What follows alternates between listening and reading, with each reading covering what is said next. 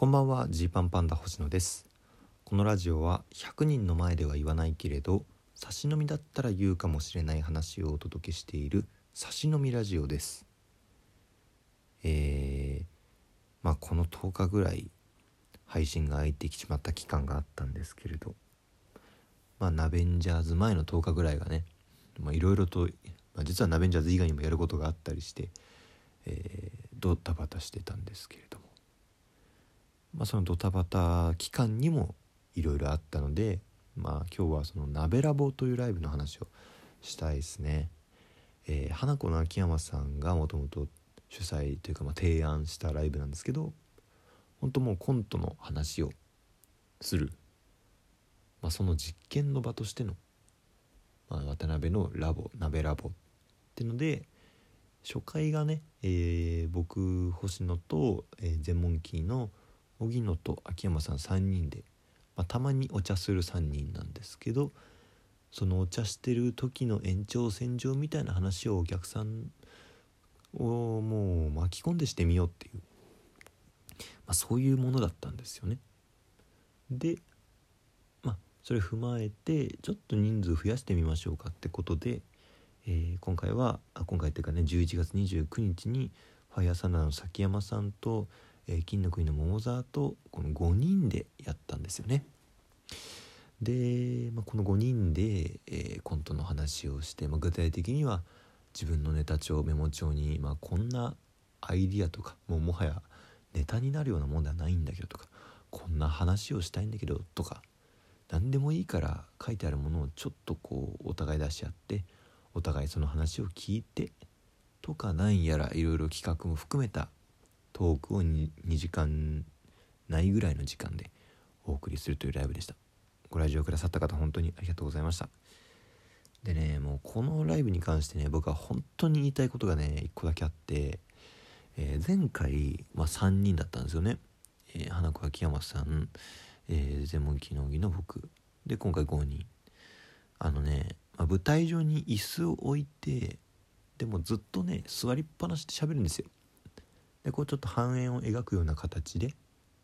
えー、ポツポツポツと椅子を置いて喋るんですけど、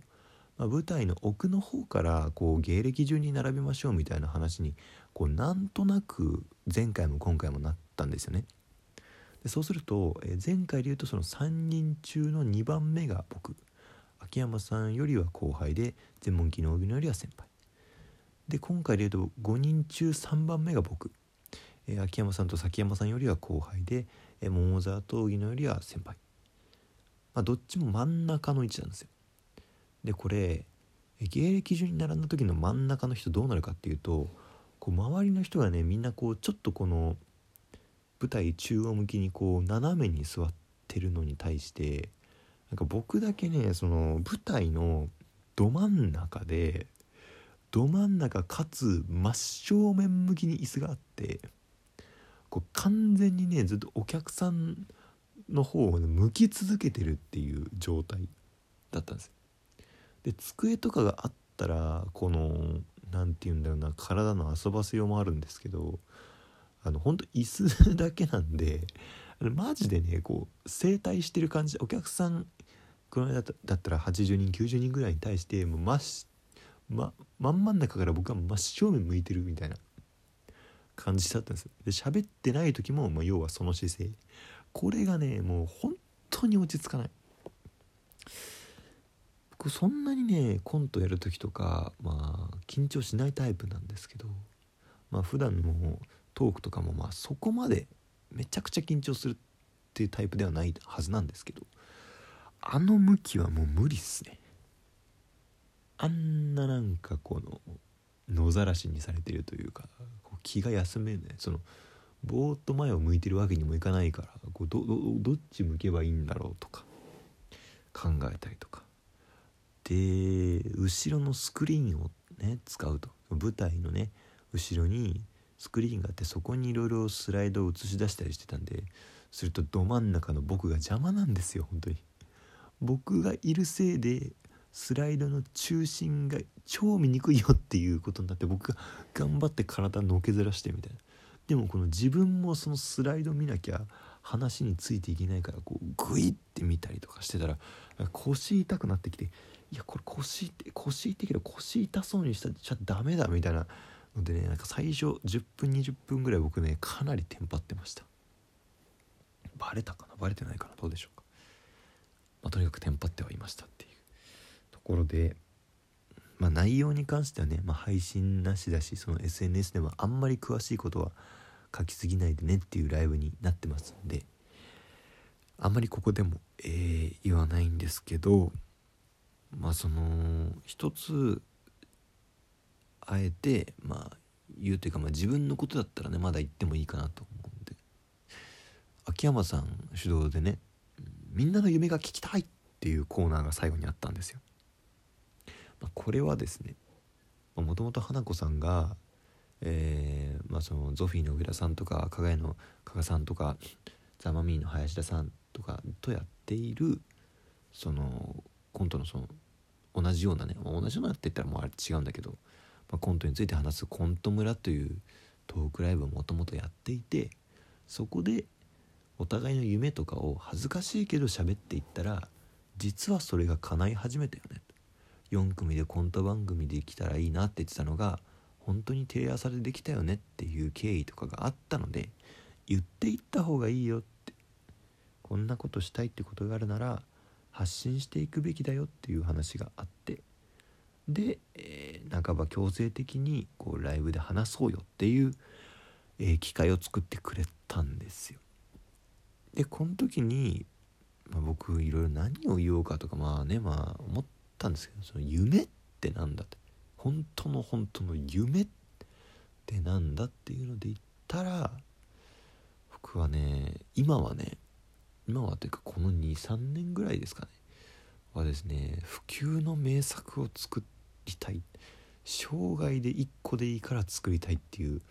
思いがあるんですよ。でこれはもはやそれがコントなのかどうかとかもわからないんですけど、まあ、どうせ死ぬじゃないですか僕らみんなね。でなんでお笑いやってるんだっけみたいになった時にまあ、楽しんでほしいからじゃないですか。でまあもうねまあ現世で自分があと何回ライブに出られて何回カメラの前に立つことができるか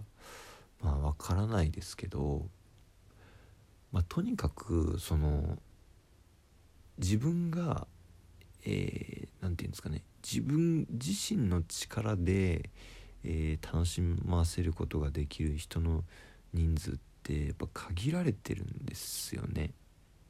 でまあそれでももちろん十分だし、まあ、誰か一人でもねこう自分たちの、えー、コントだったりで笑ってくれんなら嬉しいっていう気持ちはもうずっとあるわけですけど。普及の名作を一個作ることができたらこれがかなり、えー、続くんだっていうところは、まあ、思うとこではあるんですよね。そうかと。まあちょっとこのライブでも話が出てましたけどミスター・ビーンとか多分そうで。ミスター・ビーンって多分この先もずっと面白いんですよね。ミスター・ビーンうん。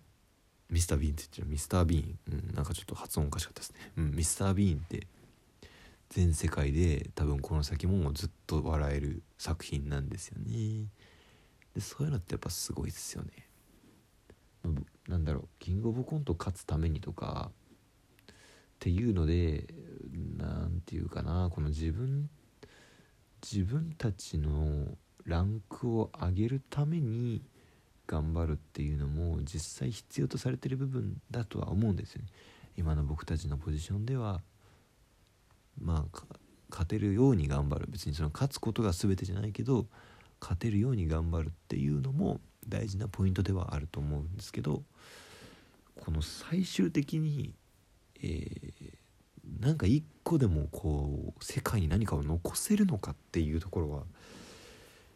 やっぱね気になるとこですね。なんならそれができたら逆いやできたできてないからね。今頑張ってるけどもしだってそれがこう生み出せてうわこれもう本当にめっちゃくちゃ楽しめる全員楽しいじゃんみたいな、まあ、全員じゃなくてもいいかな。でもこの先もずっと楽しめる人は必ずいるじゃんっていうものができたら下手したら下手したらもうそこでやめたっていいぐらいの達成感はあると思うんで。何て言うかな。どうしてもお笑いって食えるようになるとかね。売れるとか、えー、なんちゃらに出るとか。その自分が自分のステータスを上げるために頑張んなきゃいけないっていう部分があると思うんですけど。それがもうなんか生き切った人たちとかで何をしたいのかなってか、まあ、逆に自分たちもそこまで仮に行けたとした時にそこで満足なのかなって思った時に多分僕はそれも嬉しいけどそんなことより一個めっちゃすごいめっちゃすごい作品を残すことができればそれの方が達成感あるなっていういうね。ふうに思ったんで、ま、そういう話をしたしあとは、まあ、そういう思いがあるならちょっといろんな準備を今しなきゃいけないなと思ったというとこですね。今しなきゃいけないな今からしていかなきゃいけないと思ってもねナベンジャーズの新ネタ2本どうしようと思うともうそれで頭がいっぱいになってしまってたりしたんですけれどももちろんそれも大事なんですけれどいろんなことをねこう同時並行でそれは何かのエネルギーを削るとかじゃなくて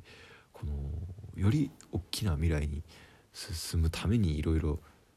やっていく必要はあるよなっていうのはね